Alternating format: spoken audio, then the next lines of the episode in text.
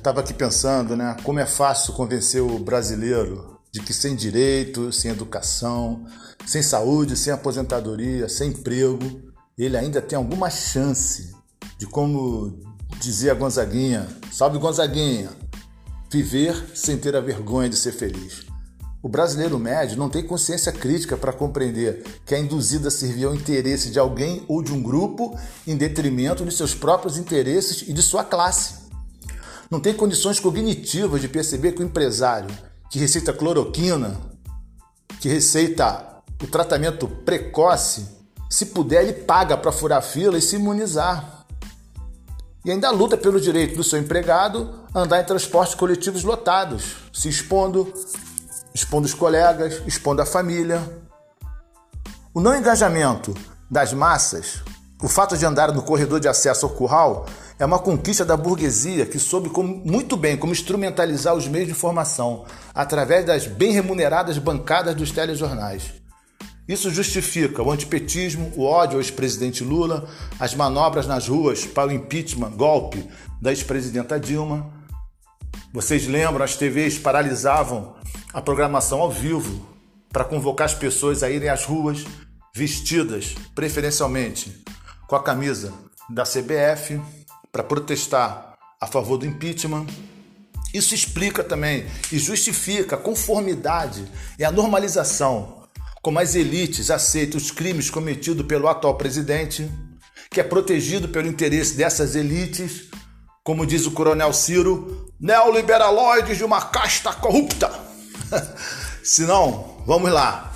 Em qual país um presidente vai para a internet, como ontem, no dia que 1.400 pessoas morreram por uma doença que ele não quer tratar, que ele ignora, e diz que o povo tem que conviver com isso, que é assim mesmo e que o país quebra se voltar com auxílio emergencial, enquanto as famílias vulneráveis passam fome, na miséria, um presidente que pede para a população se aglomerar em estádios para assistir jogos de futebol, que debocha da situação calamitosa e diz que as pessoas têm que voltar a sorrir, brincar, a fazer piada como ele.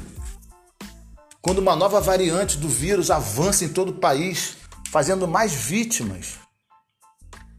Em qual país um presidente com uma família e sua família, todos mamando nas verbas públicas, e envolvidos em escândalos de corrupção, lavagem de dinheiro, associação ao crime organizado, ainda goza de prestígio substancial entre o eleitorado. Só no Brasil. É o que mostrou a pesquisa realizada pelo Instituto Paraná. O presidente lidera em todos os cenários projetados, sem a presença de Lula. Anote isso. E o que isso representa? Ora, representa que o povo merece o governante que tem. Está satisfeito com a projeção de 42 mil mortes de Covid por mês, com a perspectiva natalina de comer castanha em dezembro, tendo atingido a marca de um milhão de mortes. Porque essa é a meta do líder das pesquisas. Ele joga a favor do vírus, ele é pró-pandemia e ainda é apoiado por esses é, sem adjetivos que arreganham os dentes quando falamos em bem-estar social e das conquistas dos governos Lula e Dilma. Ainda balbuciam com propriedade. Aceita que dói menos. É, é assim que vivem. É assim que sempre viveram. De calças arriadas, carregando nacos de ignorância, sendo conduzidos como gado, acostumados a sentir dor e aceitar. Mas por quê? Ora, porque dói menos.